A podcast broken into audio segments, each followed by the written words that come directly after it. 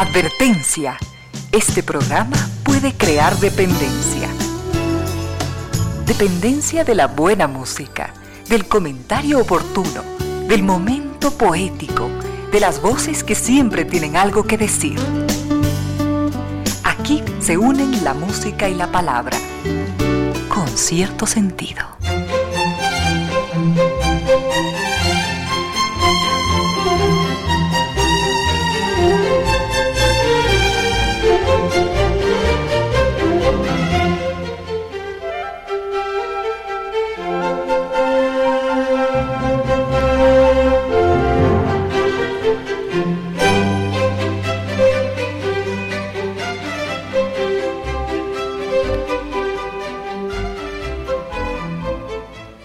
3 de la tarde y 5 minutos, bienvenidas, bienvenidos, gracias por sintonizar Radio Suceso 101.7, gracias por compartir estas horas de música, comentarios y entrevistas. Y ojalá, ojalá al final de la jornada, como siempre, podamos imaginar con estos favores que la fantasía nos hace, ojalá podamos imaginar que hemos rendido un real, justo y merecido, merecidísimo homenaje a la inteligencia, a la sensibilidad, a la autoestima, a la confianza, a la alegría de vivir y siempre, siempre a las ganas de luchar de todos, donde quiera que nos encontremos, a las ganas de luchar por una vida más digna en lo individual y en lo colectivo. Y en esa tarea de cada tarde, de cada jornada, de manera generosa, inteligente, leal, nos acompañan ustedes con sus correos, con sus mensajes y contactos en estas direcciones de las siguientes redes sociales.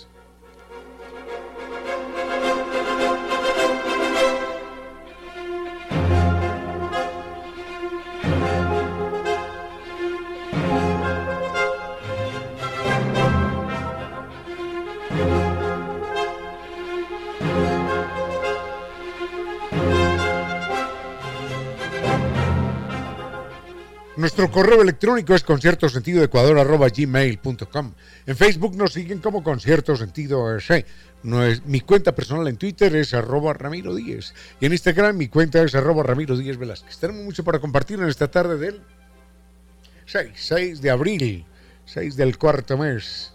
Y al frente en controles, hoy es miércoles, ¿no? Sí, miércoles. Y al frente en controles está el doctor Vinicio Soria, dispuesto a entregarnos la mejor música. Llegamos hasta ustedes gracias a la presencia de estas destacadas empresas e instituciones que creen que la radio, en medio de nuestras humanas e inevitables limitaciones, la radio puede y debe llegar siempre con calidad y calidez.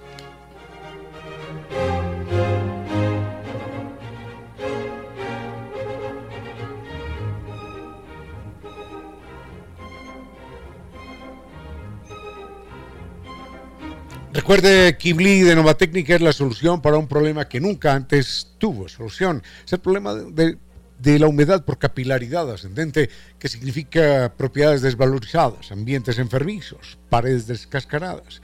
El mail es ecuador.novatecnica.com, la página www.novatecnica.com y dos teléfonos 098 2600588 y 098 81 85 7 98.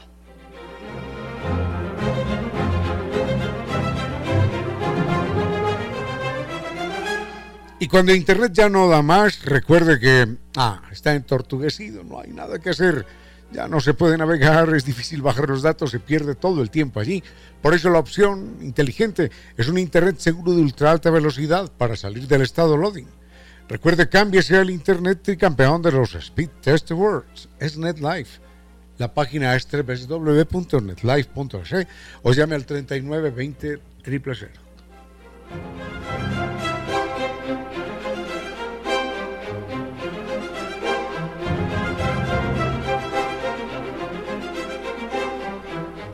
Y el recorrido que nos espera es fantástico. España, Portugal, las islas griegas con guía acompañante desde Quito.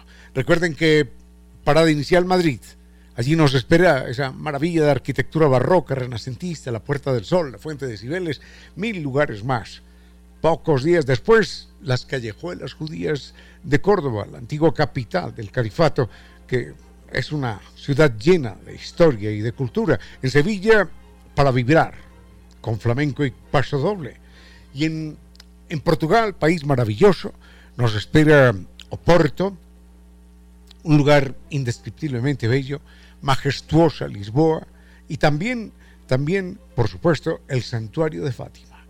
Y enseguida cerramos todo esto con Grecia para enamorarnos, para enamorarnos con los atardeceres en Santorini, para disfrutar de los sabores de Miconos, mitología, mitología, cultura, historia, belleza en Atenas.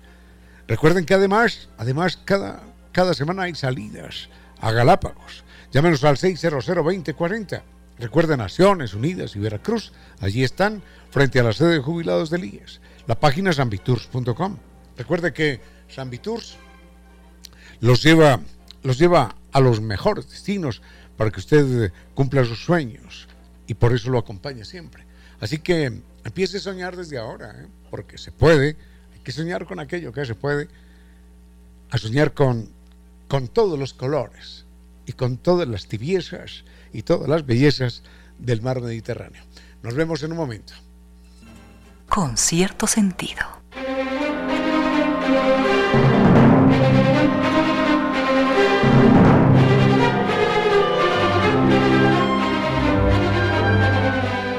Hay preguntas de diverso orden y empezamos con dos eh, preguntas relacionadas con, con Grecia a propósito de... Ah, qué maravilla para los que tengan la posibilidad de ir a Atenas. Es una ciudad maravillosa, maravillosa. Bueno, aprovechemos con esto de los, de los griegos. Eh, primero es... Ah, esta es una, una leyenda, una leyenda intensa. Ya la comentamos hace días, pero con mucho gusto la vuelvo a mencionar rápidamente y dado que ya la comenté, no quiero repetir otra vez toda la historia en forma extensa, sino que la quiero comprimir. Es la historia de Orestes. Orestes es un nombre relativamente escaso en castellano. Yo he conocido dos argentinos que se, llamaban Orestes y nada más. Pero cuando uno conoce el nombre de Orestes, no quisiera poner a su hijo Orestes de ninguna manera. Lo cierto es que Orestes es hijo de Clitemnestra, una famosa mujer que estaba casada con un personaje, no recuerdo en este momento el nombre del personaje, secundario, digamos, eh, y el personaje, el marido de Clitemnestra, se marcha a la guerra. En ese intervalo, cuando él está ausente, ella se hace a un amante y entonces cuando el marido llega, eh, simplemente ella se pone de acuerdo con el amante y mata al esposo. El hijo, Orestes, decide matar a su madre y se origina un terrible escándalo en el Olimpo, porque claro, hay un hombre que ha matado a su madre. Y entonces él dice, bueno, yo he cometido un crimen, ¿eh? pero he matado a una asesina. Ella mató a un hombre que la amaba, pero además comete dos crímenes ella. Ella mata a su esposo y mata al padre de su, hijo, que soy yo. Entonces ella es doblemente criminal. Eh, y enseguida aparecen las, las otras diosas que empiezan a opinar sobre el tema de la justicia. Es un gran debate jurídico, mm, antecesor de muchos otros debates en derecho, y dicen, no, porque usted mató a una persona con la que sí tenía una conexión de sangre. Ella no mató a nadie con la que tuviera una conexión de sangre. El esposo era el esposo, un hombre que había conocido aparte y se acabó la historia.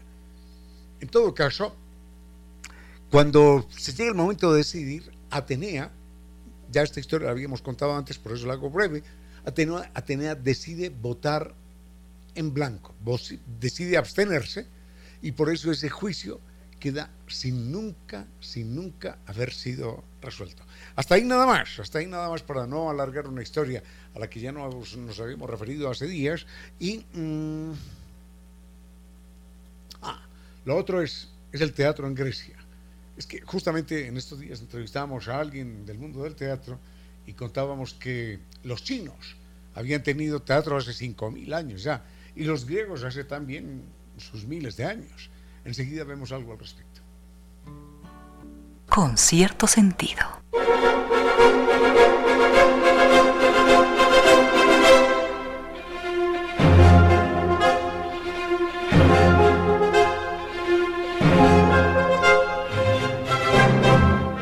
del teatro chino no sé mayor cosa, solamente sé que data de hace aproximadamente 5.000 años, es verdaderamente antigua. Eh, por lo menos eh, hay algunos mm, rudimentos históricos que hablan de obras presentadas que hablaban de la gloria de los dioses y de los señores mandarines y de su poder y su inteligencia y su bravura en la guerra. Eso en China. Pero claro, es una cultura, una civilización muy lejana a nosotros, no solo en el tiempo, sino también en el aspecto cultural y aquellas manifestaciones culturales que eran siempre más o menos borrosas para nosotros. Nosotros somos hijos de esa cultura griega y en su momento aparece, bueno, a los dioses se les, se les, se les rendía culto, en Grecia a toda hora les encantaban las fiestas, las celebraciones, y había un dios que era particularmente celebrado, que era el dios Baco o el dios Dionisio, el dios, eh, el dios del vino, el dios que, que vivía simplemente borrachín, borrachín, y entonces la gente en Grecia tenía un alto grado de, llamémoslo alcoholismo, digamos, un alto grado de amor por el vino. Ellos eh, consideraban que el agua era algo que servía solamente para navegar, pero no para beber, ni mucho menos. La gente tomaba vino todo el tiempo, desde niños inclusive. Y entonces se organizaban unas, unas procesiones religiosas en honor al dios Baco o al dios Dionisio, como lo queramos llamar, porque recordemos que es el mismo dios de las, de las de los griegos y de los romanos. El Dionisio era en Grecia. Entonces, a este, a este dios le atribuían una figura humanoide, porque era mitad hombre, mitad macho cabrío. Mitad, eso, como, una, como un borrego, no sé, como, como una cabra, pero macho, y mitad hombre. Y entonces eh, ese macho eh, hacía grandes ruidos, grandes fiestas en medio de las vides y se organizaba cada año una procesión que era precisamente por esta época del mes de, abril, cuando era, llegaba la primavera, se organizaba una procesión donde los hombres se disfrazaban de Dionisio y se cubrían el cuerpo medio desnudo, se lo cubrían con pieles de cabra y toda la procesión era verdaderamente aburrida. Eso hay que reconocerlo. Porque se dedicaban a balar, a hacer los ruidos de una cabra y nada más, nada más. Y tocaban tambores y tambores y algunos tocaban la flauta y eso era todo. Ahora la gente celebraba aquello porque era fiesta, porque era procesión, porque era, venga, nos emborrachamos con vino, felices todos y después alguna que otra aventura y algún exceso. Pero en un momento dado apareció un hombre Mm, no registra la, historia, su nombre, que dijo, no, no, hagamos algo. Eh, esa, esa procesión cada año la misma cosa, con un, tipo, un montón de tipos borrachos, disfrazados de machos cabríos, no tiene ninguna inventiva, ninguna inteligencia. Entonces hagamos que empiecen a contar las historias de los dioses. Entonces se organizaron procesiones en las cuales Atrás había un coro de, de trag odios, es decir, de machos cabríos que cantaban bla, bla, bla y que palaban como las cabras. Nada divertido. Pero en la parte de adelante iba un actor al que otra persona le iba haciendo preguntas en voz alta, y cuéntame, y cuéntame, y cuéntame, y él le iba contando la historia del dios Dionisio. Después aparecieron otros actores, otros otros compositores de teatro, porque esto terminó gustando mucho. Y entonces dijeron, hombre, hagamos, hagamos algo más, más divertido. En vez de un, de un solo actor, hagamos que sean dos actores, que sean tres, y que no cuenten solo la historia de Dionisio, sino la historia de otros. Y ya Eurípides empezó a escribir otras historias y bueno, antes fue Esquilo, después eh, Sófocles, después Eurípides, después el famoso Aristófanes, si no me equivoco en el nombre, que ya tenían grandes grupos de actores y el coro ya no hacía el ruido de las cabras, porque era un ruido absolutamente insípido, sin sentido, que hacen un montón de borrachines haciendo como una cabra, nada eso no es belleza, eso no es arte, eso no es inteligencia. Y entonces ya cantaban trocitos, decían, oh, el mundo es terrible con sus historias, oh, los dioses rigen nuestro destino, oh, cualquier cosa de estas. Cantaban, cantaban en baja voz mientras los actores desempeñaban o desarrollaban todo el libreto. Así se origina el teatro en Grecia. Ahora, ¿de dónde vienen los nombres? De tragedia y de comedia. Tragos, oídos, tragos es cantar. Y oídos quiere decir eh, macho cabrío. Entonces, en esas primeras obras, los tragos oídos, es decir, los machos cabríos, se limitaban a contar historias dramáticas, con finales tristes. Entonces, de tragos oídos, en griego, terminó en tragedia, en castellano. Y comedia venía de corn, oídos, y era alegre, eh, alegres cantos, en resumidas cuentas. La comedia era un alegre canto, era una historia que terminaba con final feliz. Y el tragos, oídos, tragedia, deriva en eso, en las historias con final triste que conocemos. Creo que hasta ahí, no sé si tenga un comentario adicional, enseguida lo vemos.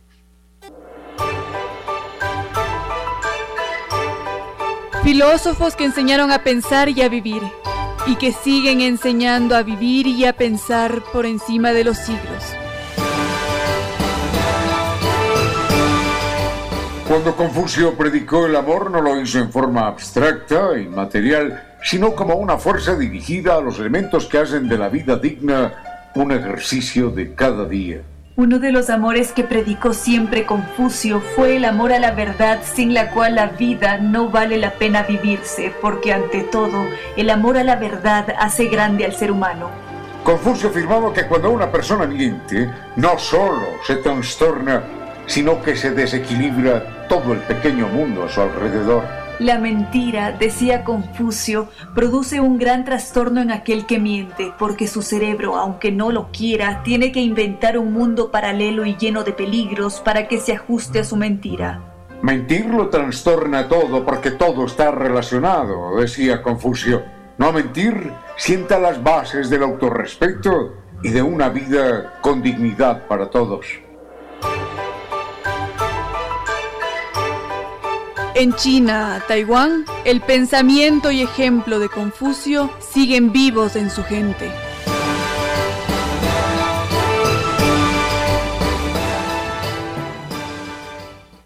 Sigue con ustedes, Ramiro Díez. Con cierto sentido.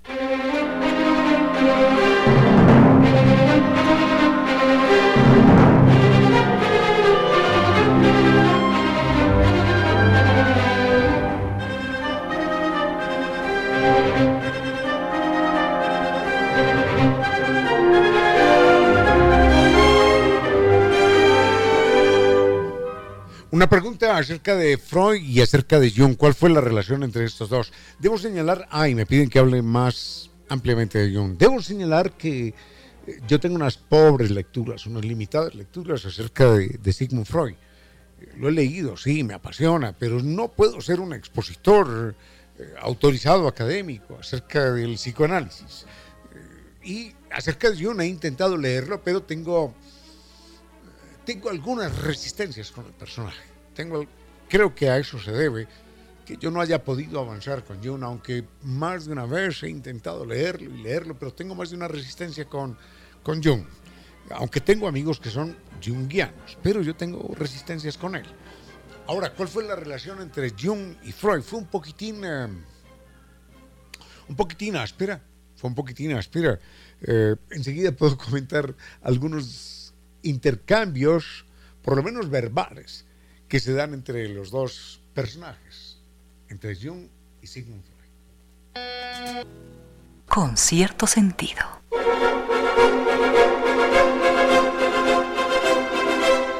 España, Portugal, las islas griegas, con guía acompañante desde Quito. ¿Qué más quiere uno para cumplir sus sueños? Nos espera Madrid. Está la invitación de San Viturs. Madrid con su arquitectura barroca, renacentista, con la Puerta del Sol, la Fuente de Cibeles, maravillas. Luego Córdoba, una ciudad llena de historia, las callejuelas judías de Córdoba, ciudad que fuera capital del antiguo califato. Enseguida Sevilla y nos espera para vibrar el flamenco y el paso doble. Y luego en Portugal eh, el santuario de Fátima, Lisboa, aquel bello puerto asomado al Atlántico que es Oporto. Entren a internet, pongan Oporto y busquen imágenes de Oporto para que descubran aquella ciudad. En fin, y enseguida Grecia. Grecia con Santorini, sus atardeceres, Miconos con sus exquisiteces y Atenas. Atenas, la capital de, de la ciencia, la cuna de la ciencia, de la cultura, de la historia de Occidente. Es una verdadera maravilla este, esta propuesta. Y a todo esto, súmenle la posibilidad de las salidas semanales a Galápagos. San Viturs ofrece esto y mucho más. Recuerda, el teléfono es 600-2040. Están en Naciones Unidas y Veracruz, frente a la sede de jubilados del IES. Sanviturs.com, esa es la página que lo lleva, San Viturs, lo lleva a todos sus destinos. Cumple sus sueños porque siempre lo acompaña.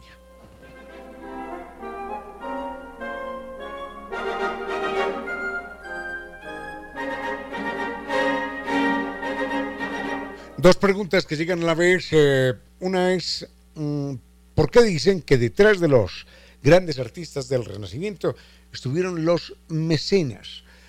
Bueno, porque así fue, ¿no? Así fue. Me imagino que detrás de los grandes artistas del Renacimiento, alguno habrá sido también gran artista sin ayuda de mecenas, no lo sé.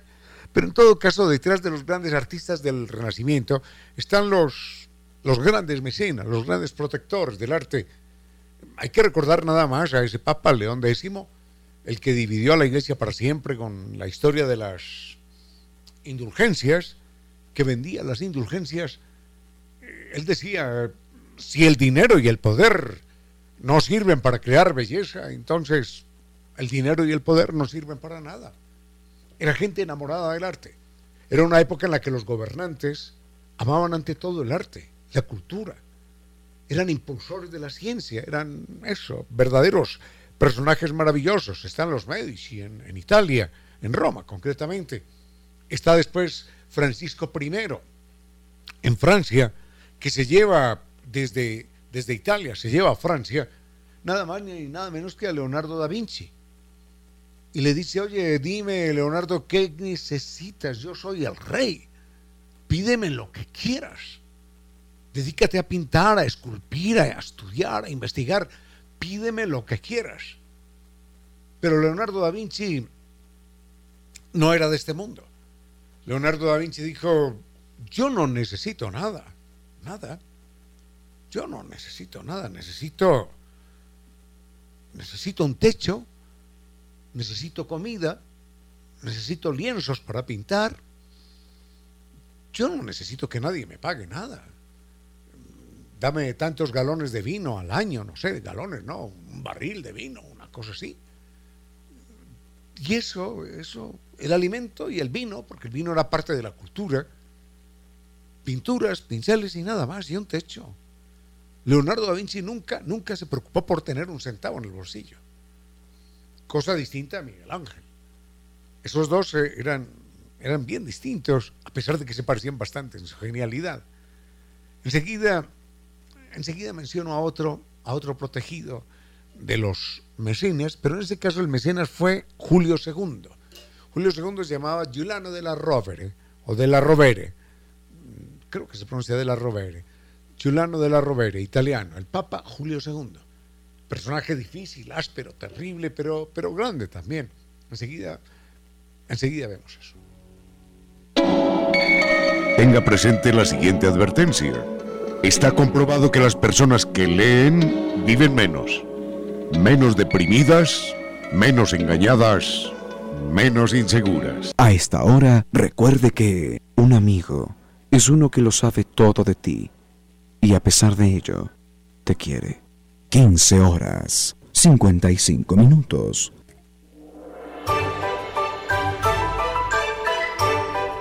Filósofos que enseñaron a pensar y a vivir y que siguen enseñando a vivir y a pensar por encima de los siglos.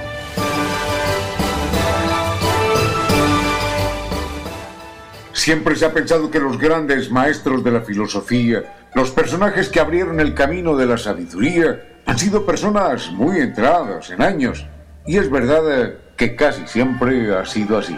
Pero Confucio puede ser una notable excepción. A pesar de su extraordinaria juventud, ya dejaba una huella inolvidable en todo aquel que lo conocía y era considerado como un gran maestro. No era común, pero era considerado el joven gran maestro, y los nobles insistían en que sus hijos estudiaran con el sabio, y lo que enseñaba era una luz para guiar la vida entera. La creatividad del pensamiento es importante, afirmaba Confucio pero la creatividad sin una base de realismo conduce a la locura. Y agregaba, en el estudio es importante memorizar, pero conservando siempre la reflexión sobre lo que se aprende. Pero reflexionar sin acudir al estudio también puede ser peligroso. Reflexionar y estudiar. Estudiar y reflexionar son los pilares en los cuales se asienta la sabiduría. En China, Taiwán, el pensamiento y ejemplo de Confucio siguen vivos en su gente.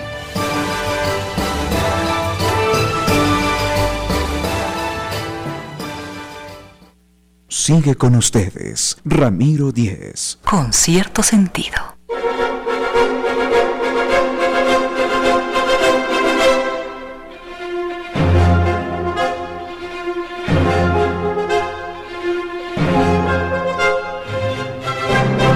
Papel de los eh, mecenas, de los protectores del arte en otras épocas de la humanidad fue fundamental. El renacimiento italiano, claro, se debe al talento y a una serie de circunstancias accidentales, generosamente accidentales, que vivía Italia en ese punto geográfico y por una serie de circunstancias particulares muy lindas, pero sin duda alguna colaboraron mucho los hombres, los hombres de poder. La iglesia colaboró extraordinariamente, los ricos, los, los los señores, nobles y demás, que tenían toda la fortuna del mundo para pagar lo que fueran.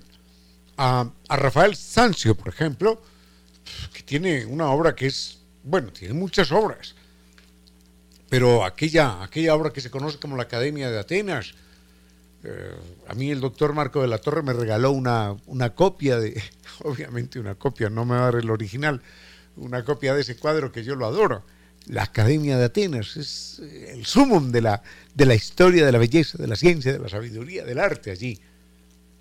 Obra de Rafael Sanzio. A Rafael Sanzio, que muere muy joven, eh, los papas le pagaban con, hay que decirlo, le pagaban con mujeres. Porque con mujeres y con, con vino y nada más. A Rafael Sanzio no le interesaba ninguna otra cosa. A Leonardo no había con qué pagarle porque él no quería dinero, él, él nunca estuvo interesado en el dinero. En tanto que Miguel Ángel era otra historia distinta. Miguel Ángel es un hombre que muere de 90 años, muere millonario, millonario. Cuando Miguel Ángel muere, muere con una caja chica de varios millones, con, una caja en efectivo, con dinero en efectivo de varios millones de dólares equivalentes hoy, ¿no? Y tenía mucho, mucho dinero. Mm, y tiene la suerte Miguel Ángel, con todo su talento, un talento muy distinto al de Leonardo, porque Leonardo era capaz de hablar de astronomía, de biología, de mecánica, de ciencia, de química, de historia, de deporte, de, cualquier cosa, de cocina inclusive, de música. La caja de cambios de nuestro automóvil, primera, segunda, tercera, cuarta, es, es un mecanismo creado por, por Leonardo da Vinci para una fiesta en la cual un grupo de mujeres y de hombres estaban en unas mesas redondas que tenían unos piñones y cambiaban de velocidad, así como cambia la velocidad del auto, cambiaban de velocidad según cambiaban unos engranajes u otros sobre aquellas ruedas. Ese invento de la caja de cambios es de Leonardo da Vinci. Pintor, escultor, astrónomo, músico, eh, todo lo que nos, nos queramos imaginar. Miguel Ángel, en cambio, era un genio focalizado. Sí se preocupaba por el dinero, pero estaba preocupado en términos artísticos por la pintura y por la escultura. No se le conocen eh, mm, coqueteos con ramas de la ciencia ni con ninguna otra práctica, salvo con la poesía, pero una poesía de carácter político, porque Miguel Ángel sí era un un personaje político que entraba en discusión con los papas, con los poderosos de su, de su época. En tanto que a Leonardo, a Leonardo no le preocupó nunca la tendencia política de fulano, perano, sutano, no, él vivía en otra burbuja. Miguel Ángel sí.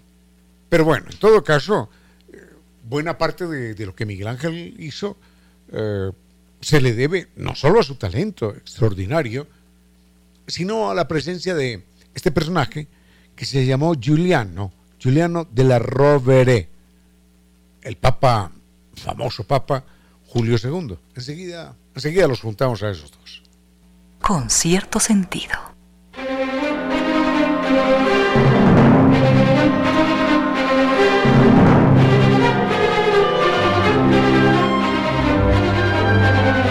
Paredes descascaradas y propiedades desvalorizadas y ambientes enfermizos, eso significa humedad por capilaridad ascendente. Eso significa que el problema no tiene, no, no tiene solución. No tiene solución si usted pretende solucionarlo como siempre se ha intentado. Cemento, arena, ladrillo, pintura, albañiles, no, así no se soluciona. Se, se, se pinta la pared y a los dos o tres meses vuelve a aparecer. La solución es única, científica, técnica, con garantía de por vida, y la entrega Kibli de Nova Técnica. El mail es ecuador.novatecnica.com. La página es www.novatecnica.com y dos teléfonos 098 2600588 y 098 81 85 798. No he tenido tiempo de tomarme un café a esta hora, doctor Giovanni Córdoba. Por favor, permítame un café y, y vendremos enseguida con este señor Giuliano, Giuliano de la Rovere, italiano. Mm, amigo, amigo, enemigo, enemigo, amigo de, de, de, de Miguel Ángel, el gran artista. En silencio, ese rayo de luz que entra por su ventana quiere decirle que a esta hora la música y los comentarios se disfrutan con cierto sentido.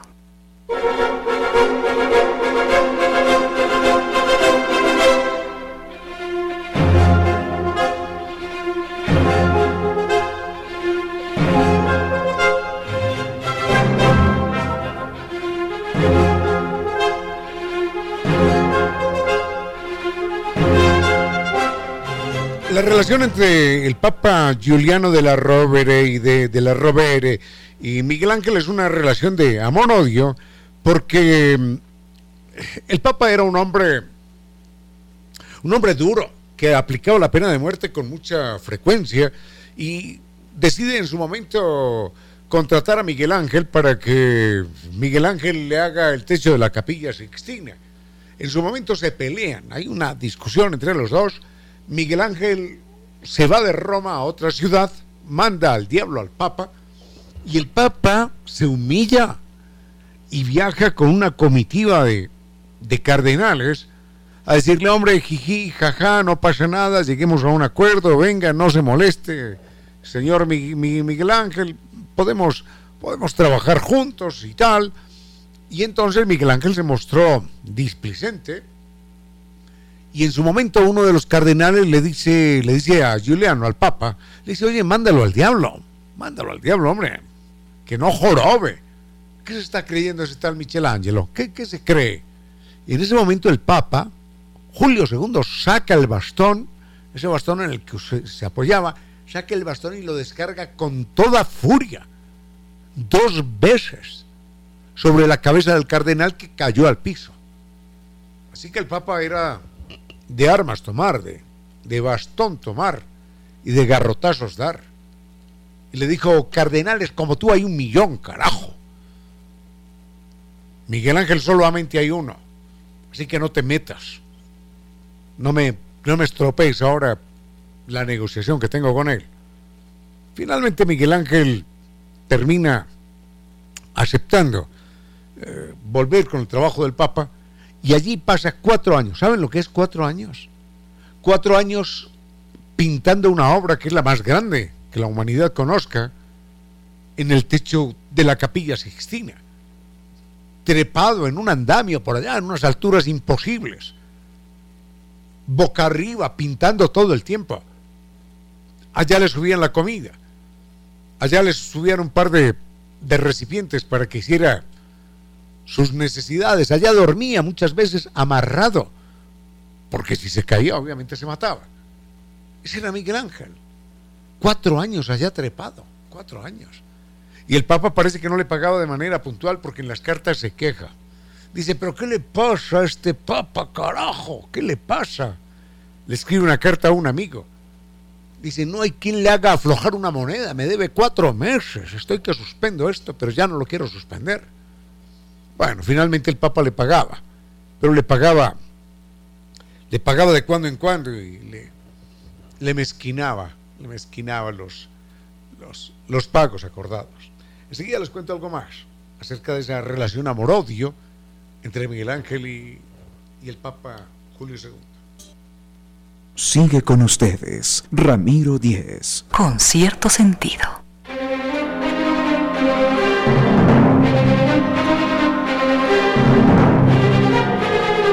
Dos eh, notas adicionales acerca de este Papa Julio II. Eh, a él le debemos la, la, capilla Sixtina, porque sin él la capilla Sixtina no se hubiera pintado nunca. ¿Quién le iba a pagar a Miguel Ángel cuatro años trepado allá? ¿Quién le iba a decir, bueno, haz lo que te dé la gana, pero hazlo? Nadie, nadie lo iba a hacer, salvo este Papa que era amante del arte. Cuando Miguel Ángel le presenta una estatua que habría de, de hacerse en su honor, en honor del Papa, lo dibuja ahí con un libro en la mano. Y el Papa, muy honesto, le dijo, oye, hay un mandamiento. Hay un mandamiento que dice no mentir. ¿Cuándo me has visto, Miguel Ángel, cuándo me has visto con un libro en la mano? Si vas a hacer una escultura mía, que sea con una espada. Claro, porque el Papa era un Papa guerrero, un Papa violento, intenso, que no, no vacilaba en aplicar la pena de muerte. Entonces, en su momento, eh, la capilla sixtina tenía figuras de hombres y mujeres desnudos. Y, el Papa furioso. Y le dijo, tápame esos C-U-L-O-S. Tápame esos C-U-L-O-S que no los quiero ver, no tienen por qué estar acá. Y entonces eh, Miguel Ángel le decía, no los tapo, no los tapo, no me da la gana de taparlos. Yo soy artista, no me digas qué debo pintar o qué, no pintar, así le hablaba él al Papa. Entonces el Papa le decía, ordeno que te cuelguen, ¿eh? ordeno que te corten la cabeza, ordeno que te sometan a tormentos si me sigues jorobando, si sigues sin atender mis órdenes.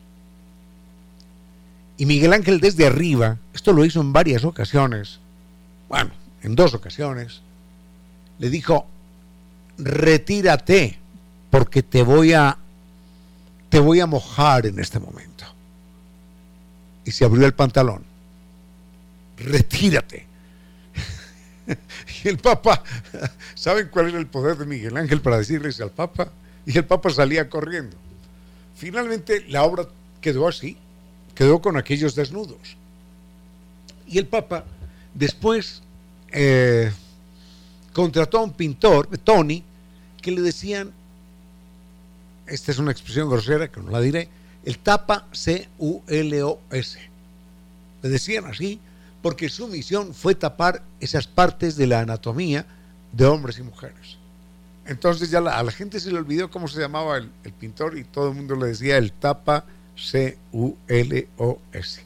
Hasta ahí dejemos a Miguel Ángel y el Papa y agradezcamosle a Miguel Ángel que no hubiera dado su brazo a torcer y al Papa que en medio de toda su rudeza y su violencia era un tipo era un tipo amante del arte. Y a él le debemos entre otras la capilla sixtina. A esta hora recuerde que solo se tiran piedras al árbol cargado de frutos. La autoestima de lo que tanto se habla en estos tiempos no es lo que muchos piensan estimar mucho al auto. No, la autoestima es la consideración de nuestro valor como seres vivos, como seres humanos. Todos los vehículos del mundo no valen lo que la vida más humilde. La autoestima no es, recuérdelo, la estimación que se le pueda tener al auto. Esa, esa es otra cosa. Valore la vida. Conduzca con precaución. En silencio, ese rayo de luz que entra por su ventana quiere decirle que a esta hora la música y los comentarios se disfrutan con cierto sentido.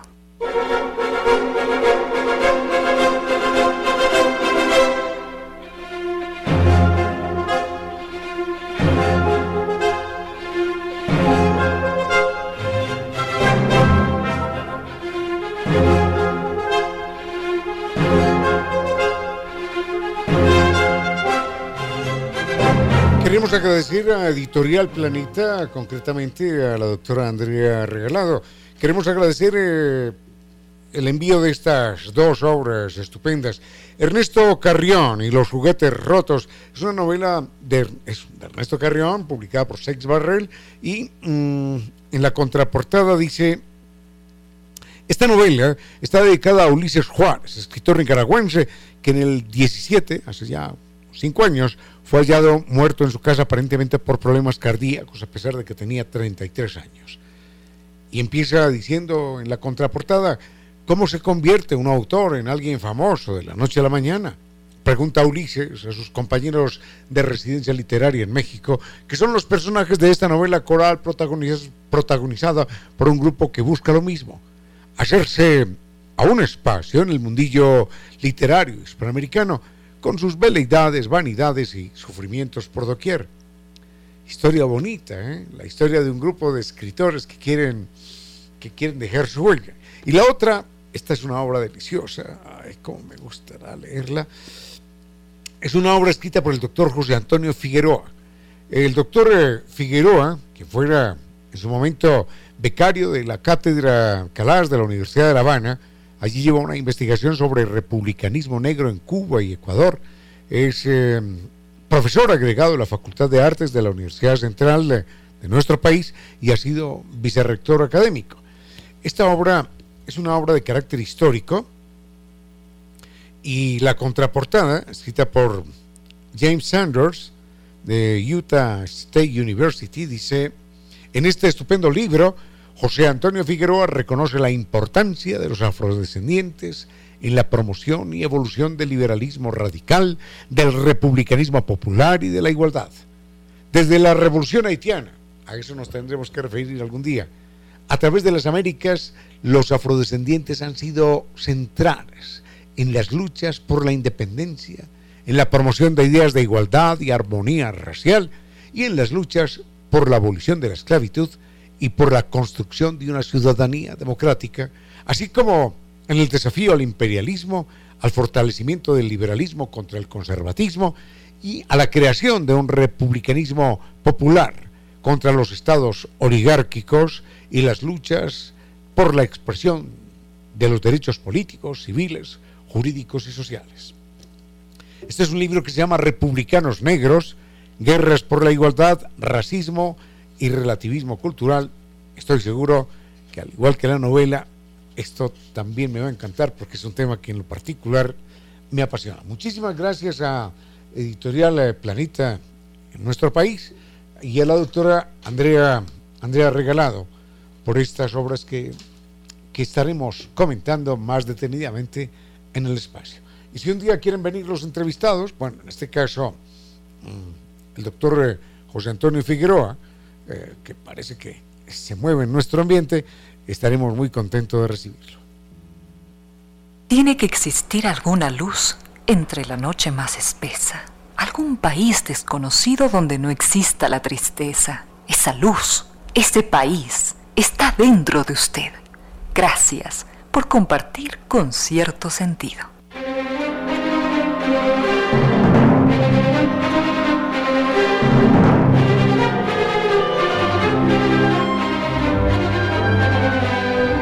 Podríamos hacer dos o tres comentarios eh, relativamente extensos acerca de una relación conflictiva. Ahora hablábamos de la relación conflictiva, amor-odio, entre Miguel Ángel y el Papa Julio II. Pero ahora viene otra relación conflictiva que es casi de padre a hijo en términos simbólicos. Esta relación es entre Sigmund Freud y Carl Jung. Eh, ambos dedicados al, psicoanálisis. el pionero en esta materia es por supuesto Sigmund Freud. Después aparece Carl Jung y Carl Jung establece una serie de correspondencias, eh, de diálogos con Sigmund Freud, y en su momento Sigmund Freud le manda una carta y le dice, cuánto me alegra, cuánto me alegra que aparezca un, un psicoanalista no judío. Porque hasta el momento todo el mundo piensa que el psicoanálisis es un embeleco de los judíos. Esto no tiene nada que ver con, con los judíos, ¿no? De hecho, yo no soy practicante ni creyente en ningún sentido, le dice, le dice Sigmund Freud. Entonces, eh, le dice, maestro, mm, déjeme decirle, estos son, son textos un poco intensos, déjeme decirle que guardo hacia usted una admiración que me parece que no está exenta de tintes eróticos, le dice Carl Jung. Porque cuando yo era niño, y lo reconoce sin ningún problema, fui abusado por un hombre que me lo recuerda a usted. Entonces, de alguna manera mantengo una relación extraña con ese hombre que, que me abusó y ahora me lo encuentro a usted, que es como una luz y como un padre para mí. Entonces Sigmund Freud le dice, pues hombre, si estamos pisando el territorio del psicoanálisis, me parece muy peligroso, mucho, que usted me vea como un padre. Porque en algún momento vendrá un momento de rebelión y me querrá matar, como sucede con esa relación conflictiva padre-edípica, padre-hijo, cuando el hijo quiere matar al padre en algún momento porque entra en conflicto con él.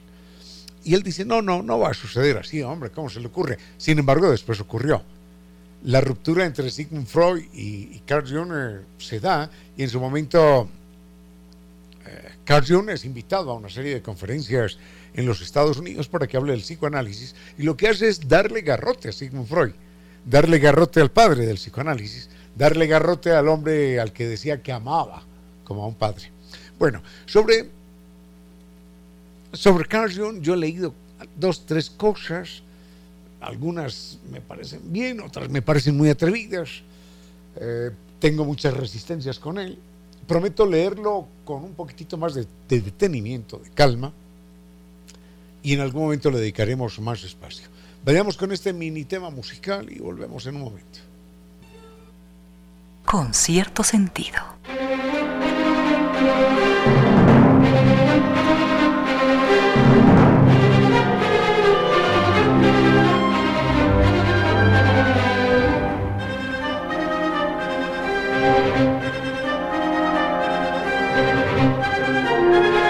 Claro que hay problemas que no tienen solución en esta vida, hay problemas que no tienen solución, de, muy diversa, de muy diversa índole, pero por suerte también hay problemas que sí lo tienen, aunque siempre creíamos que no. Bueno, eh, nos hacíamos ilusiones eh, comprando arena, cemento, ladrillo, pintura, contratando un albañil y otra vez a los dos o tres meses, pero ¿por qué? ¿Por qué? ¿Por qué? Otra vez la humedad.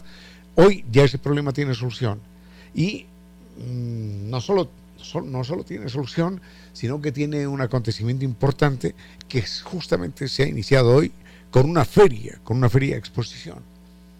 En esa feria exposición relacionada con todo lo que es vivienda está Kibli de Nova Técnica. Y con nosotros está Paolo Restuccia y el doctor Giovanni Restuccia, que se muestra siempre un poco reacio al hablar, pero benvenuto, benvenuto, señores. Señora Restuccia. ¿Quién quiere hablar primero? ¿Paolo? ¿Paolo Restuccia? Em, sí, voy yo, aunque luego seguramente me interrumpen, pero voy yo. Ya. Sí. Cuéntenos, cuéntenos de esta, de esta feria para empezar, ¿no? Claro que sí, Ramiro. A ver, bueno, vamos a estar nosotros en la Feria de la Vivienda, que es en el Centro de Exposiciones Quito, el típico lugar donde está el recinto ferial. Claro. Eh, aquí, obviamente, en Quito desde el día de hoy a las 4 de la tarde, esto empezó hace más o menos 45 minutos, hasta el día domingo a las 8 de la noche, que es cuando cierra la feria. Lo importante de la feria, más allá de que obviamente podemos explicar a detalle y con profundidad qué es lo que hace Kibli, cómo funciona y demás, es que también va a haber descuentos especiales. No son los descuentos de feria que son pues digamos irrepetible, sí, por supuesto. Eh, dependiendo de la forma de pago puede haber un descuento hasta del 15%, quiere decir un ahorro de hasta 600 dólares. Entonces es un buen momento, una buena excusa para que pues ya puedan eliminar para siempre el problema de humedad. Desde el punto de vista médico, hablemos desde el punto de vista médico. Luego podremos abordar eh, la parte estética. y demás, que también afecta, pero la gente no, no, no, piensa mucho en el aspecto médico.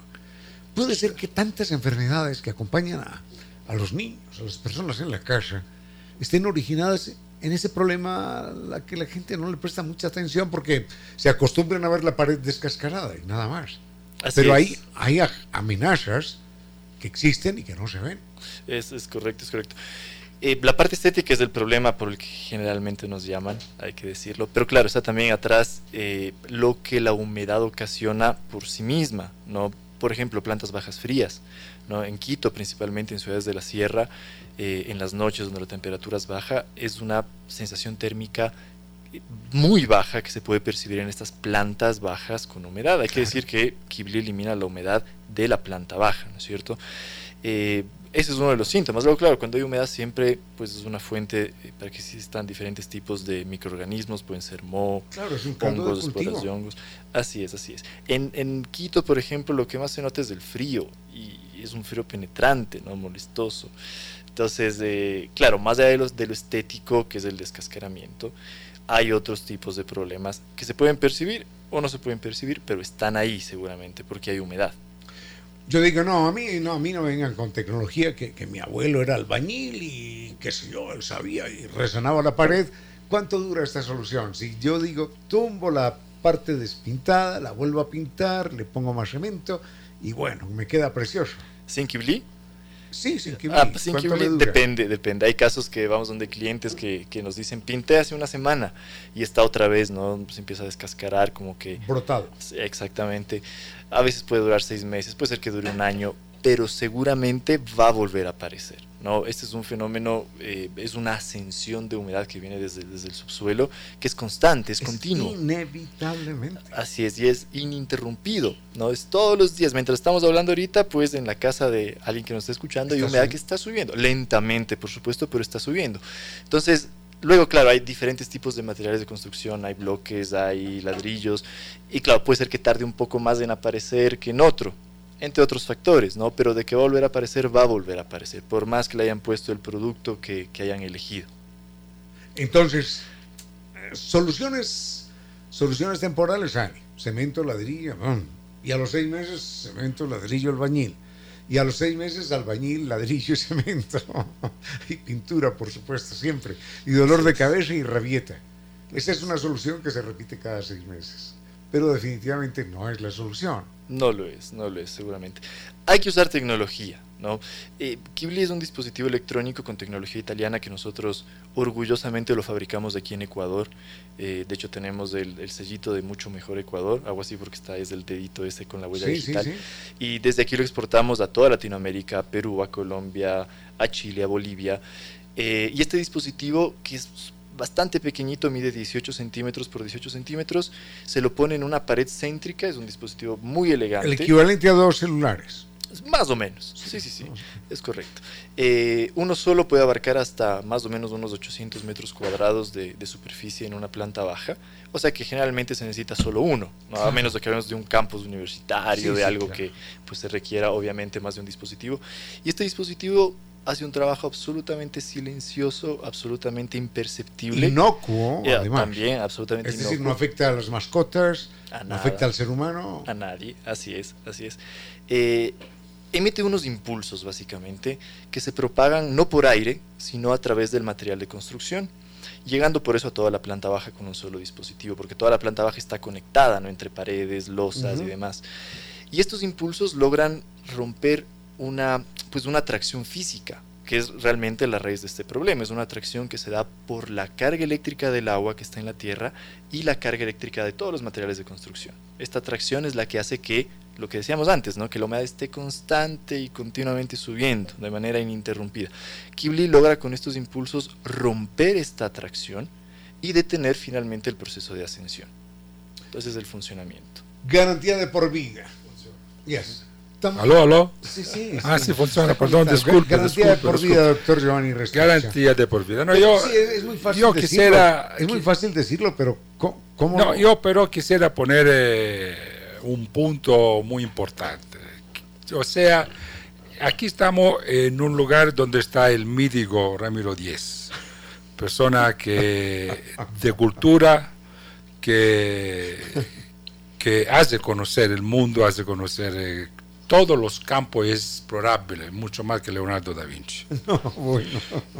En una manera muy edota, con una visión siempre especial, una, un, un, un, enfoque nunca superficial. Gracias. No, es verdad. Ya, muchas gracias. Sabe que le estimo mucho.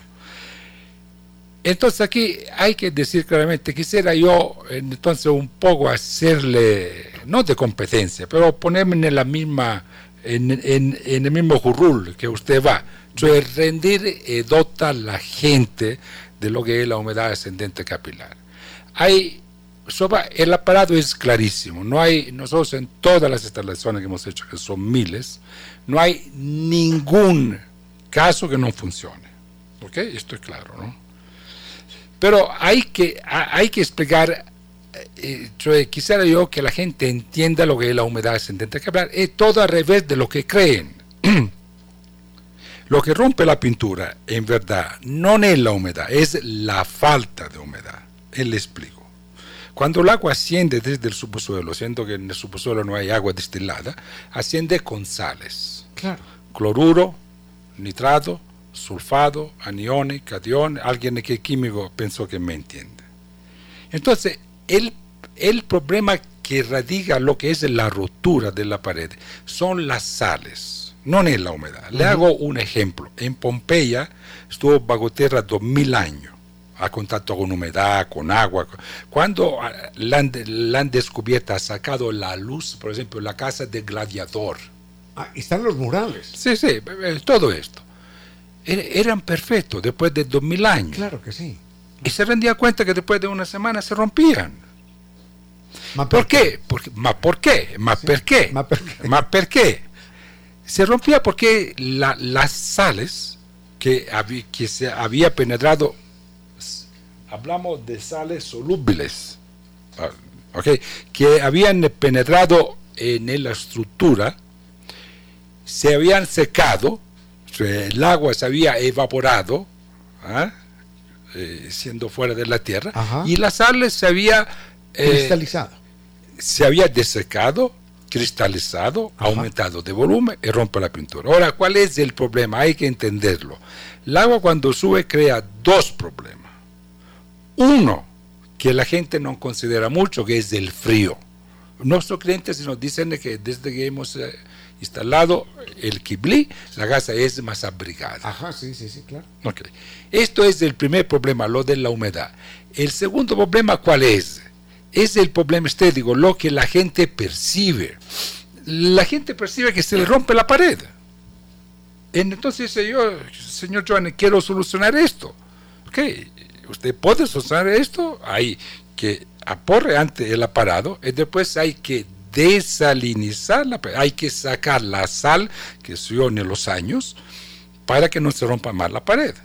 Porque si no, la sal, que es un, un, elemento higroscópico, que usted sabe benísimo que quiere decir que, que, que le gusta el agua, atrae el agua, que atrae el agua, esto se abastece no más del agua de subsuelo, porque ya está la parado y no, no hace más subir el agua, se abastece del agua que está de la humedad que está en la atmósfera. En este momento aquí tenemos 50-60% de humedad. Claro, sí. Ustedes saben muy bien, en menos de 40% el hombre se deshidrata. Claro. Entonces tiene que tomar mucha agua, se le parten los labios, Ajá. sí saben muy bien. Tenemos el 60% y por eso podemos respirar. Claro. ¿Eh? Entonces, en el, en el, ambiente donde estamos hay agua. Esto es ahí que la gente tiene que entender. Y la sal que está en la pared se chupa esta agua y hace la misma función. Al menos una vez por día esta agua evapora por el calor en el hora meridiana, ¿ok? La, la sal se deshidrata. Se queda huérfana. Huérfana. Es como a una, a una mujer cuando se pone brava y, y aumenta de volumen y rompe todo. Yo siempre le hago a, a los clientes un ejemplo. Entonces Pablo estaba diciendo antes, que después que uno hace lo, los trabajos de restauración en equilibrio, solo viene el pintor para pintar, descascarar se pinta. Después de una semana ya se daña. Entonces yo le digo esto a mis clientes. En la época de COVID, usamos un rociador con alcohol dentro. ¿Verdad o no? Sí, señor. Bueno, en este rociador le ponemos solo agua de llave. El pintor termina de pintar el 15 de junio. Bueno, desde el 16 de junio se lama de casa todos los días, en la hora antimeridiana. Rocea toda la parte que ya sabe que se rompe, todos los días. Nunca se le rompe, porque mantiene la sal seca. Ajá. lo que rompe la, la pared es la falta del agua. Claro. No es que la humedad rompe. Eh, eh, esto no existe, que el agua rompe una pared. Para que se rompe una pared se necesita un elemento que es que tiene una, una función elástica como es la sal, que cambie su estado, su forma, su tamaño y rompe la pintura. Ahora, ¿cuál es el trabajo perfecto? Espero que no soy, no puedo ser nunca ni de lejos comparable al doctor Ramiro por caridad. No, no, verdad es. Pero en mi pobre didáctica espero de haber explicado bien. El asunto es este, es como, como un ser humano que estira los brazos, recoge los brazos. todos los días. Y, entonces a unas horas todos los días. estira los brazos. y cuando estira los brazos, golpea lo que tiene alrededor y es y afecta la, un trabajo que es continuo todos los días. Todos los días. Esto chupa humedad del aire, en el, en el hora más caliente eh, eh, se deshedrada y rompe la pintura. Esto es todo. Lo, entonces el ama de casa, después que el pintor, sin que complique, se, se ella pone todos los días, pero todos los días, toda la parte que ella sabe que se rompe, lo moja todos los días, nunca se le va a romper. Nunca, es imposible. Por eso, por eso las, las losas perfectas que brillaban al sol en las pirámides de Egipto, como lo cuenta Heródoto, hace 2500 años, se despedazaron, porque la humedad del desierto es muy baja y esa agua llegó a, a demandar, a demandar, esa, agua no, la sal, llegó a demandar agua que no existía. Buenísimo. Esto acabó hasta con las pirámides de Egipto. Lo que hay que entender es esto, señores. La lucha es contra la humedad para una persona. El cliente está enfocado que se le rompe la pared. Entonces el cliente tiene que entender que su lucha no es contra la humedad, es contra la sal. Nosotros cuando hacemos trabajo de reparación eh, somos muy cautelosos, somos como eh, unos de estos cirujanos absolutamente eh, atentos a cualquier cosa. Como neurocirujanos. Sacamos el lucido, cepillamos el ladrillo, con cepillo de acero para eliminar toda la sal que se puede quedar. Hasta rompemos a veces eh, eh, el bloque para sacar la sal que está ahí puesta como un diablo. Ahora, el cliente tiene que entender esto. ¿Cuál es el trabajo perfecto? En poca palabra. El trabajo perfecto es interrumpir la ascensión del agua si no sube ni agua ni sal. Porque la sal viene de subsuelo, no es que están en la arena, no, esto es son mínimo porcentaje que no hacen daño o se lo hacen son solamente superficial. Entonces, ¿cuál es eh, la solución? Interrumpir el agua que sube con equilibrio y después hacer la obra de reparación. El equilibrio no puede reparar es la pared eh, no, ahí sí se necesita una mano de obra. Es una acción mecánica, hay absolutamente que hacer la reparación. Esto es lo, nosotros tenemos un gran conocimiento sobre esto, tenemos un know-how que no tienen ni aquí en Ecuador ni en otra parte de Sudamérica. Tenemos unos autos que es absolutamente, eh, ¿cómo puedo decir? Eh, eh, bien preciso entonces nosotros, si una persona quiere solucionar su problema, está la solución. Perfecto, entonces... Garantizamos para toda la vida. Para toda la vida. Garantía de por vida, solución científica, técnica, ¿en qué están, están, estarán? A ver, estamos en el stand número 78 número 78. Hago un recordaris, ya es en la... están en el 79. 76. No me acuerdo. 76. 70 y algo. Eh, es en el Centro de, Exposiciones Quito, en el Parque de la Carolina. Ahí está la Feria de la Vivienda Clave, eh, donde vamos a estar presentes desde el día de hoy a las 4 de la tarde hasta el día domingo a las 8 de la noche. Descuentos hasta del 15%, Del 15%. dependiendo de la forma de pago, un descuento potencial importante. Así que obviamente los esperamos. Eh, si necesitan pases de cortesía nos pueden llamar. Toda la información está en nuestra página web www.novatecnica.com. Doctor Pablo ¿Puedo decir, Restuccia, eh, muchísimas gracias. Doctor Otra Giovanni cosa Restuccia, muchísimas gracias. Bueno, ¿puedo decir otra cosa? Claro, O hombre. sea, Nueva técnica busca de darle la excelencia. Es difícil darla, muy difícil poder llegar a la excelencia. Pero, doctor Díez, yo quis-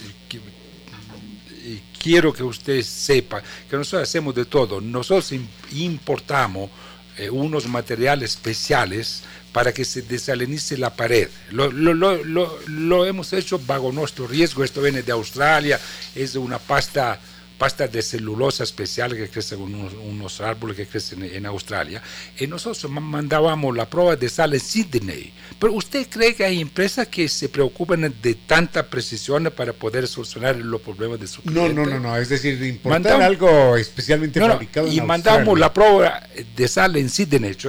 Sacamos un pedacito de la pared de- del cliente y la mandamos en Sydney para poder saber si era cloruro, nitrado, sulfado. Después, en una próxima entrevista, le quiero hablar de la maravilla o, o de la historia de la Tierra. Esto lo- lo podemos ver con los nitratos. Eso es maravilloso. Eso es maravilloso porque, porque no todas las tierras son iguales. No, absolutamente. Claro que no, claro que no. Y los nitratos es descomposición orgánica. Donde hay mucho nitrato, ahí hubo cementerio, batallas famosas con mucho muerto. Bosques, eh, lo que fue. No, no, des- descomposición orgánica Claro, claro. de ser viviente. Claro, claro. es. Muy bien, doctor Restuccia, muchísimas gracias. Y gracias al doctor eh, Giovanni, Giovanni en este caso no Restuccia, de Córdoba. Y gracias al doctor Pablo Restuccia, a doña Reina Victoria con su vuelo de música y palabras. Y, y de mi parte no fue más por hoy. Fuerte abrazo, los quiero mucho y hasta mañana. A esta hora, recuerde que la impopularidad la tienen asegurada algunos que son populares. 17 horas, 2 minutos. Mi casa era un desastre. Paredes descascaradas, pisos retorcidos y llenas de humedad. Intenté de todo, pero el problema seguía ahí. Hasta que descubrí Kibli de Nova Técnica. Ellos visitaron mi casa como lo haría un doctor y con su tecnología me arreglaron para siempre el problema de humedad y sin trabajos de albañilería. Nova Técnica elimina la humedad de tu casa para siempre con tecnología italiana. Nova Técnica. Teléfonos 098 2600 588. 098 81 85 798. Correo electrónico ecuador arroba novatecnica.com. Página web www.novatecnica.com. Mire las estadísticas. Conducir bien o conducir mal no es asunto de vida o muerte. Es mucho más que eso. Conducir bien o conducir mal hablan de su inteligencia, de su sentido común, de su cultura, de su dignidad. A la gasolina agréguele un aditivo, neuronas, para salvar su vida y muchas otras. Si usted cree en la buena o mala suerte, si tiene alguna superstición, el dato que vamos a darle puede salvarle la vida.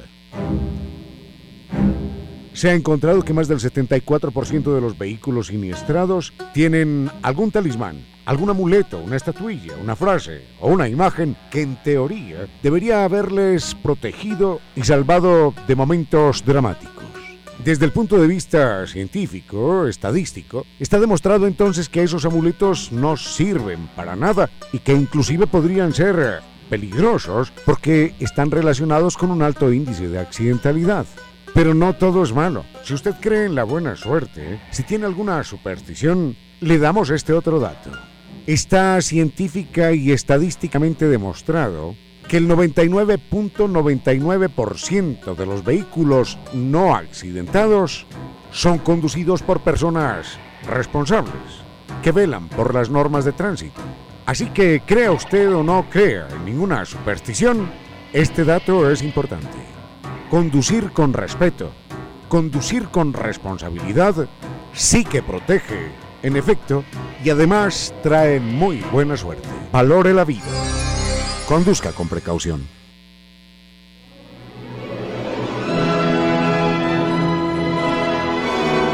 Y ahora bienvenidos todos a un vuelo de música y palabra. Bienvenidos a este espacio con cierto sentido, con Reina Victoria Díez, para que disfruten un vuelo de música y palabra. 5 y 4 de la tarde, queridos amigos. Hoy nuestro vuelo despega con unos cuantos minutos de retraso. Sin embargo, lo más importante es que ya hemos despegado y que empezamos a desplegar las alas de la imaginación, aunque ya lo hacían de la mano de Ramiro. Ahora mm, estoy apenas revisando sus mensajes, veo algunas propuestas. Está Jorge Aguilar, quien nos escucha desde Nueva York, ¿Qué nos dice si es que es posible hablar sobre el tenis de mesa? Por supuesto que podemos hacerlo, sobre todo por la cantidad de beneficios que tiene para nosotros en diferentes sentidos y también porque hoy, hoy estamos 6 de abril y este es el Día Internacional del Tenis de Mesa. Entre esas otras propuestas que habían hecho está también el amor sobre el tema en el que ya nos habíamos centrado, el por qué existe, por qué se apaga la llama y tantas cosas más. También preguntaban por el origen de las palabras. Voy a terminar de revisar esos otros temas y continuamos.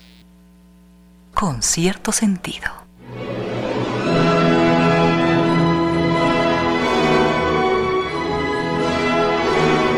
Vamos primero con los enamoramientos, el por qué existen ciertas personas que constantemente buscan a varios seres para sentirse satisfechos, contentos. Hemos revisado algunos casos mm, en la historia de la música, de los actores, de las actrices. Brevemente podríamos mencionar a Cerati. Gustavo Cerati era uno de esos individuos que buscaban una y otra vez una pareja.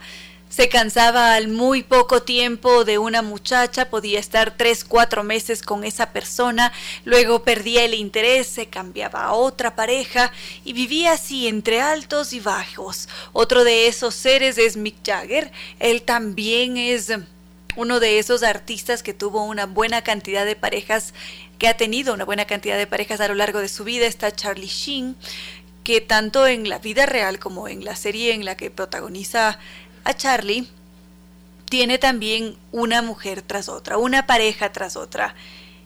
Algunas historias de esta naturaleza son reales, como las de estos tres personajes, otras son inventadas, pero son reales dentro de toda esa fantasía. Si es que están representadas allí, es por algo.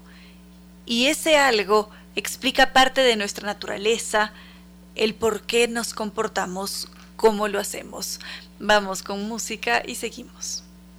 Nos escribía Rodrigo, quien nos recuerda que entre esos otros seres que han buscado una o que han tenido una pareja tras otra, está también Julio Jaramillo. No podríamos dejar de mencionarlo, así como Mick Jagger, que es casi siempre ese ser principal que viene a nuestra mente cuando pensamos en una situación similar. Me gustaría que ahora, para quienes no identifican a Mick Jagger, integrante de los Rolling Stone, que lo escuchemos, que escuchemos su voz.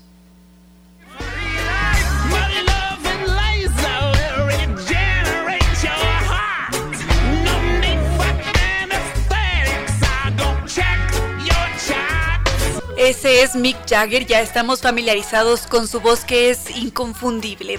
Ahora, Mick Jagger es este ser que parecería que nunca iba a estar satisfecho, porque él en total, y él lo cuenta, ha estado con 4.000 mujeres a lo largo de toda su vida, hasta que ya logró mm, estabilizarse, pero durante su vida adulta él estuvo buscando constantemente su otra mitad.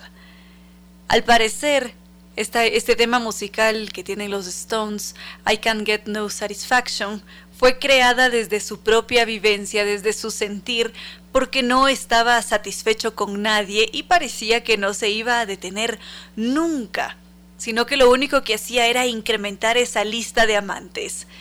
¿Y qué fue lo que pasó con Mick Jagger para que cambiara de esa sed, de estar con esta ansia insaciable, a finalmente estabilizarse y quedarse con una única pareja? Enseguida lo revisamos. Sigo recibiendo sus mensajes y riéndome también con sus comentarios. Gracias a Andrés, a Rafael, a a César, muchas gracias a todos ustedes. Ahora, Mick Jagger, este hombre que llegó a tener 4.000 mujeres a lo largo de toda su vida adulta. Según nos dicen, y él también lo confirma, ahora está mucho más tranquilo, estable, se mantiene con una única pareja. Y como ya lo decíamos, son varios los personajes en la historia, o quizás de nuestros mismos conocidos, pueden ser amigos, primos, tíos, sobrinos, han tenido este tipo de comportamientos o podríamos poner como ejemplo a este hombre que este personaje que aparece en la serie Seinfeld que se llama George. George es uno de esos seres que desesperadamente y prácticamente a diario busca tener otra pareja. Y casi toda la serie él se mantiene en esa búsqueda desenfrenada, intenta con una, con la otra, se decepciona, las desecha. Y cuando finalmente parece que ya va a establecerse seriamente con una mujer, él llega a desear que ella muriese para él estar solo y continuar con su vida a la que siempre había estado acostumbrado. ¿Qué pasa ¿Qué pasa con estos seres? ¿Qué pasa con Jagger, con Julio Jaramillo, con George de la serie esta Seinfeld? ¿Por qué llegan a perder ese entusiasmo? Es lo mismo que habíamos mencionado ayer o anteayer o todos estos días. Al parecer este tipo de personalidades son adictas a la dopamina, así como lo es también alguno de ustedes que me había dicho que es un ser puramente dopamínico como se hacen adictos a esta liberación constante de dopamina, buscan esas, generar esas situaciones, porque es ese deseo, es la espera de alcanzar ese algo, es la expectativa la que los mantiene con este afán de ser picaflores porque los hace vivir, les hace vivir una emoción diferente, los pone contentos, se mantienen elevados los niveles de satisfacción, y por eso se presentan esta clase de comportamientos. Ojo que no todos los seres humanos funcionan de la misma manera, cada ser tiene su propia química, comportamientos, mm, formas de crianza que los convierten en un ser único con sus propias particularidades. Habrá otros individuos que disfrutemos de estar... Em, mm, todos los días comiendo el mismo pan sin sentir esa necesidad loca de buscar una nueva panadería o de o de cambiar de desayuno porque nos sentimos contentos con ese hábito. Y así, cada uno de nosotros es un universo. Vamos a revisar otros temas que ustedes nos han propuesto. Más mensajes de Juan Ramiro Paredes, también nuestra querida amiga Sonia.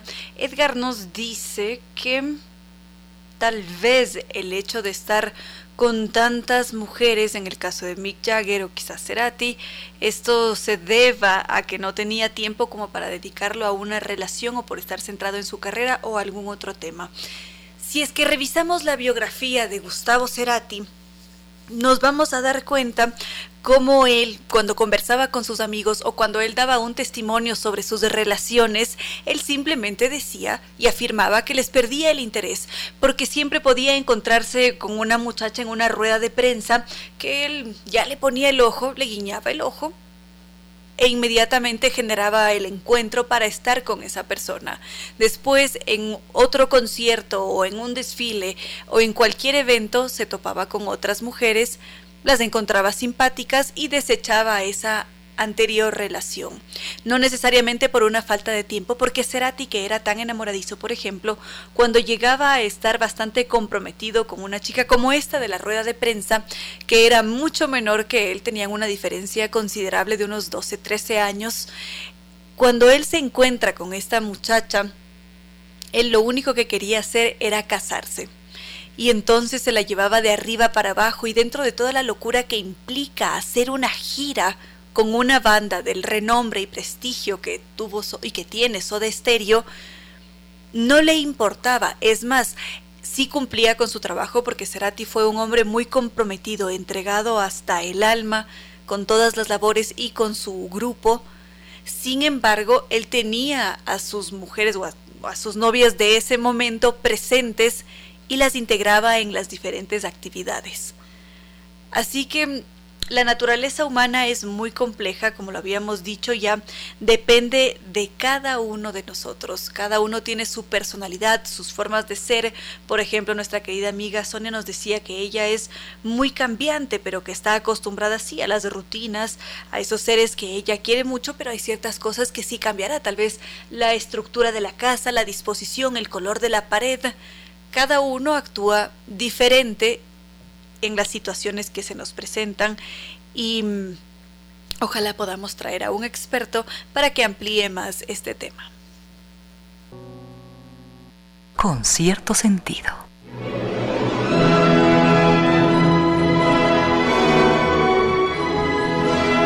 Seguimos entonces, queridos amigos, nos dicen si es que estas situaciones también se presentan en mujeres. Por supuesto que sí, va mucho más, más allá de las preferencias, es decir, cada ser humano elige ciertos caminos y presenta ciertos comportamientos. Tal vez cabría preguntarse cómo hacemos para que el amor sea duradero. ¿Qué es lo que se hace para salir de esa situación, para dejar de estar en esa búsqueda constante de una liberación de dopamina, para finalmente establecerse, centrarse. ¿Cuál es el secreto de aquello que nos permite hacer que una relación dure, que nos sintamos, muchas gracias, están por acá saludándonos, muchísimas gracias. Em, por, estos saludos. Bueno, estábamos centrados en el amor duradero. ¿Qué es lo que hacemos para que el amor dure? Para, para estar ya centrados en esa relación, para no estar en esta búsqueda constante de la dopamina que se libera en nuestro cerebro. Porque en las sustancias químicas, en nuestra configuración, están casi todas las respuestas de nuestros comportamientos y también de aquello que conocemos como amor. Seguimos entonces. La dopamina. Ya sabíamos que la dopamina es aquello que genera esa chispa adecuada para que nosotros mantengamos el entusiasmo, el interés de salir con ese alguien, porque el futuro que se nos presenta, ese horizonte, aparece como muy emocionante, vale la pena arriesgarlo todo en ese momento para alcanzar lo que esperábamos, para llegar a ese punto de felicidad.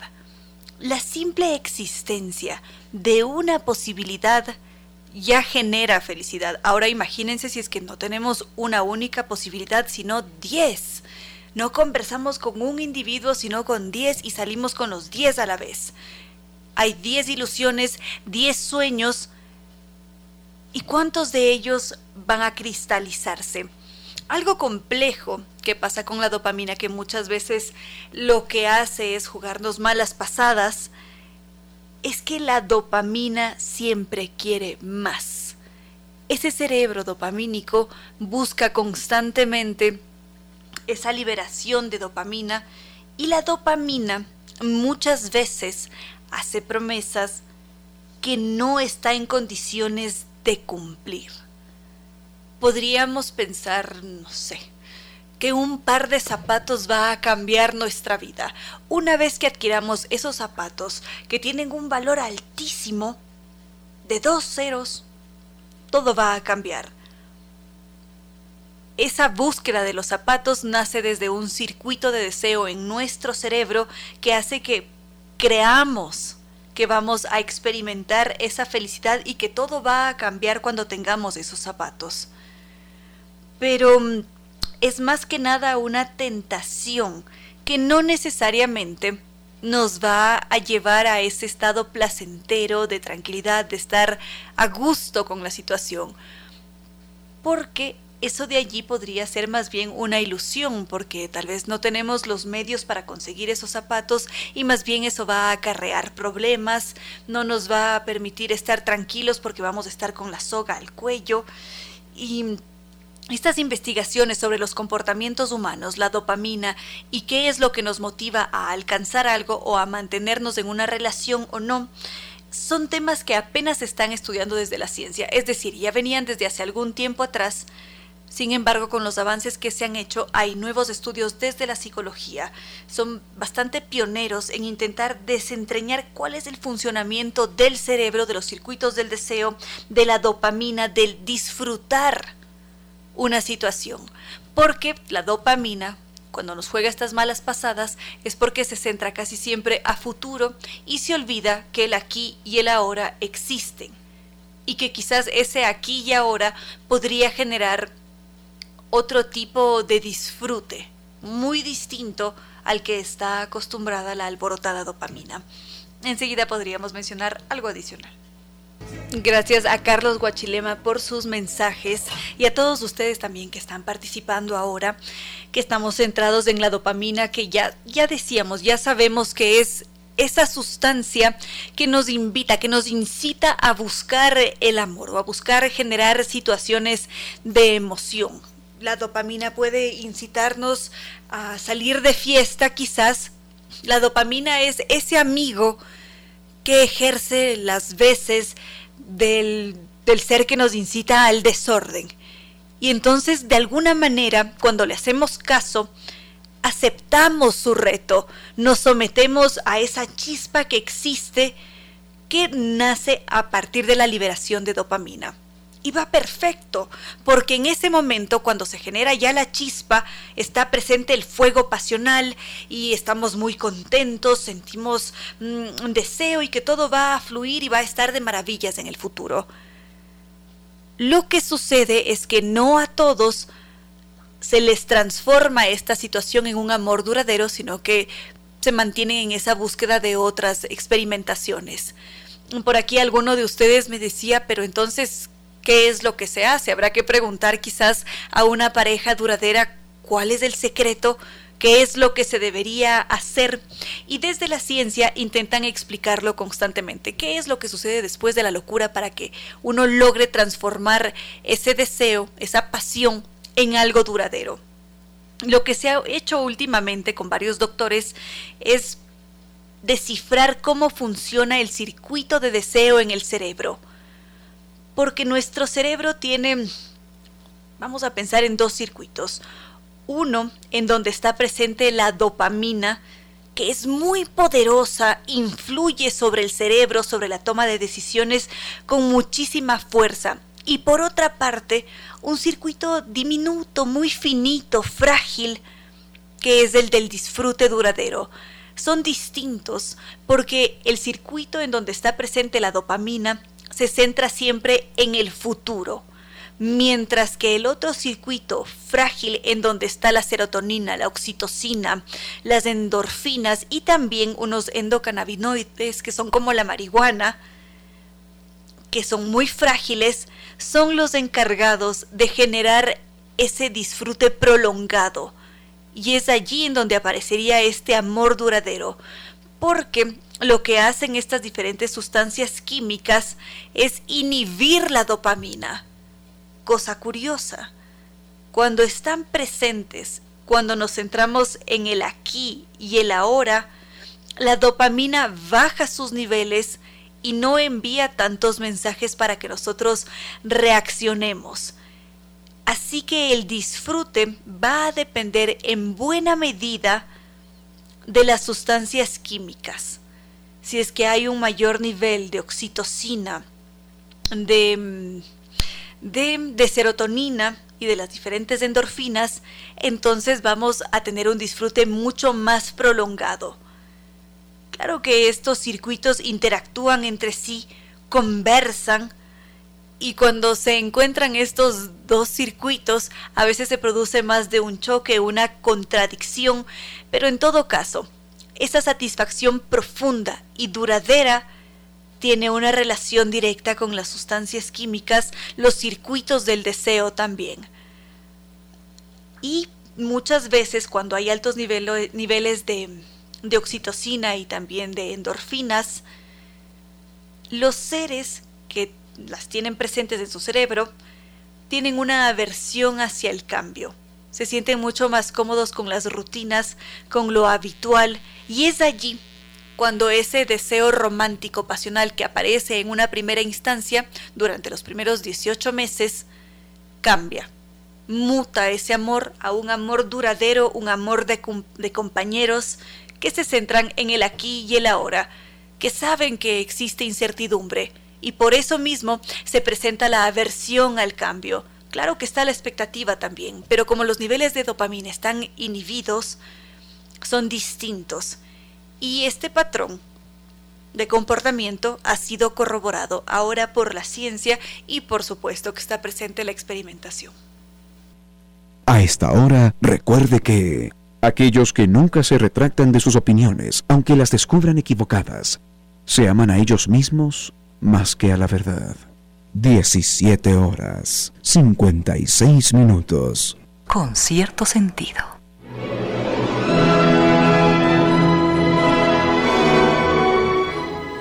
Lamentablemente estamos a punto de cerrar este vuelo de música y palabra con cierto sentido, así que este será el último comentario sobre la dopamina, los cuestionamientos, el enamoramiento, y justamente nuestra querida amiga Shirley nos decía y citaba además a Helen Fisher que nos dice que que si es que a ver un momento, no alcanzo a leer. Nos dice que Helen Fisher tiene un libro que se llama Anatomía del Amor y dice que viajar casi siempre produce este mismo efecto como si estuviéramos enamorados.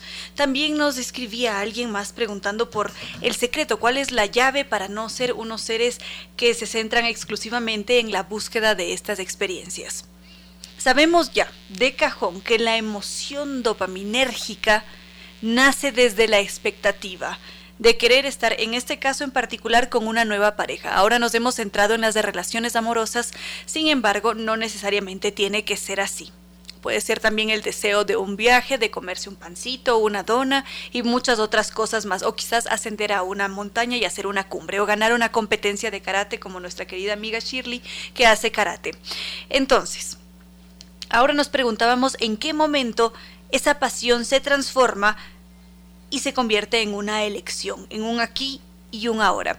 Cuando esto pasa, por lo general lo que nos dicen es que es una señal de madurez emocional y que este es un paso hacia un tipo de felicidad diferente. La dopamina es la locura, el desenfreno y es efímero. Mientras que cuando le damos paso a esa elección, a esa transformación de la loquera en disfrute, es mucho más duradero. Y es allí donde entran estas otras sustancias como la oxitocina, principalmente en mujeres, y vasopresina en hombres. Y allí es cuando se produce este cambio de un estado al otro. Hace poco se realizó un estudio que reveló que el 90% de individuos, hombres, mujeres, sin importar su preferencia, se casaban a los 49 años, porque era en ese momento cuando ya se alcanzaba otro tipo de madurez. Y claro que es posible vivir solos, no estar en una relación, seguro que sí.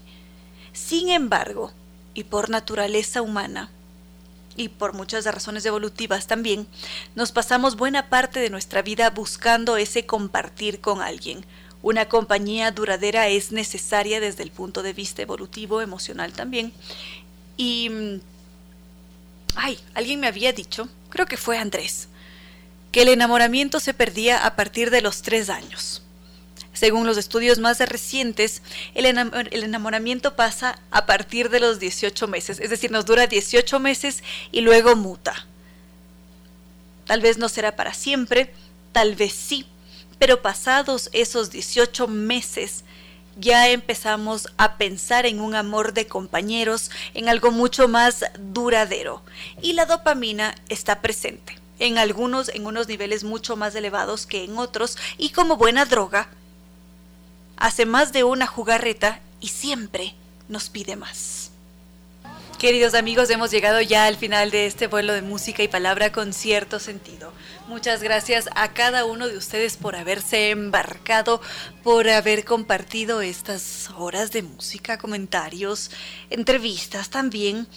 Y mm, a propósito, los invito a seguir nuestras redes porque ahora va a salir un video que forma parte de este segmento que acabamos de abrir. Estamos sacando un video semanal sobre mm, las pasiones humanas y el arte. Así que bienvenidos a revisar nuestras redes Facebook con cierto sentido, todo separado, Twitter arroba Reina Victoria DZ, Instagram arroba Reina Victoria 10. Gracias también al doctor Giovanni Córdoba en Controles que nos ha entregado una estupenda selección musical y nuestros queridos auspiciantes Nova Técnica, la solución garantizada y de por vida a cualquier problema de la humedad para que ellos realicen el diagnóstico y nos entreguen todas las explicaciones. Podemos hacerlo a través de su página www.novatecnica.com, el correo ecuador.novatecnica.com, los teléfonos 098 26 00588 o 098 81 85 798 y NetLife, el internet seguro de ultra alta velocidad que nos invita a salir de ese estado loading, porque a veces no podemos jugar en línea, no podemos terminar de ver el largometraje, así que es necesario salir de allí y cambiarse al Internet Tricampeón de los Speed Test Awards, su página www.netlife.es o los teléfonos 392-40. También estuvo con nosotros Zambi Tours, que nos invita a hacer un nuevo recorrido por España, Portugal y las Islas Griegas con guía acompañante desde Quito y con un muy buen servicio. Y también Podemos visitar Madrid con su arquitectura barroca y renacentista, la Puerta del Sol, Fuente de Cibeles. Recorremos eh, las callejuelas judías en Córdoba, que fue la antigua capital del califato en su momento, y una, ciudad cargada de historia y cultura. Vibramos en Sevilla al más puro estilo flamenco y con paso doble. Bebemos un buen vino en Oporto, que nos acompaña mientras descubrimos el santuario de Fátima, sentimos la majestuosidad de Lisboa, disfrutamos de las playas del Mediterráneo en Costa del Sol. Será la combinación perfecta para enamorar y también podemos preguntar en Tours por nuestras salidas, por las salidas semanales que hacen a Galápagos. En Quito podemos llamar al 620-40, las oficinas Naciones Unidas de Veracruz frente a la sede de jubilados del IES o su página web www.sambitours.com. Sin lugar a dudas, Sambitours tiene muy buenos destinos para cumplir nuestros sueños y acompañarnos siempre. Y ahora sí, no queda más que decirles que no fue más por hoy, que los queremos mucho y que mañana jueves nos volveremos a encontrar.